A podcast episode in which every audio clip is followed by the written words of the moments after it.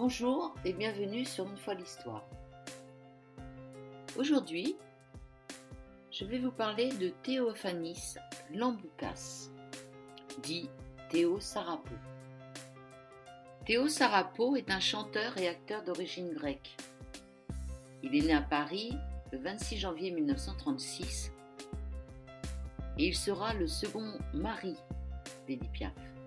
Le jeune Théophanis commence à chanter de bonne heure et participe à 18 ans à un concours de chant. En 1956, appelé au service militaire, il part pendant 33 mois pour la guerre d'Algérie. Revenu à Paris, il passe ses soirées à Saint-Germain-des-Prés, où un ami lui fait connaître Edith Piaf. Edith Piaf le prend rapidement comme secrétaire. La grande chanteuse, divorcée depuis 1956 de son premier mari, est séduite par la voix remarquable du jeune homme. Elle l'encourage à suivre des cours de chant et lui donne comme nom de scène Théo Sarapo. Je t'aime en grec, étant le seul mot qu'elle connaisse.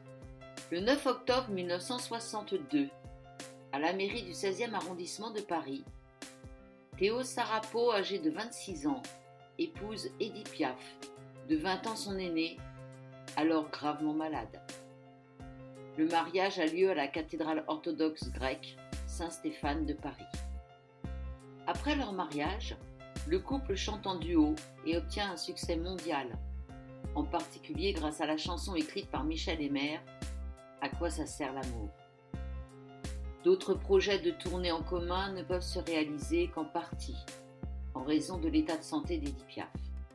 Théo Sarapo loue une villa au Cap Ferrat, puis à Grasse, et se consacre à soigner son épouse jusqu'à la mort de cette dernière le 10 octobre 1963.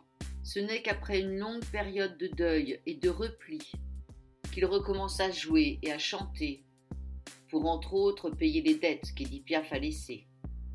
Il déclare en octobre 69 Le monde a cru que j'étais devenu immensément riche.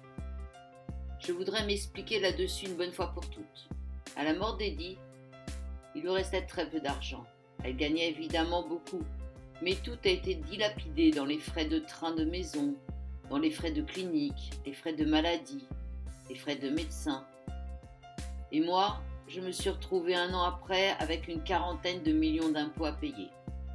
Sur les disques, je ne touche rien parce que les royalties sont considérées comme un salaire. Or, on ne verse pas un salaire à un héritier. Il reste donc uniquement les droits d'auteur.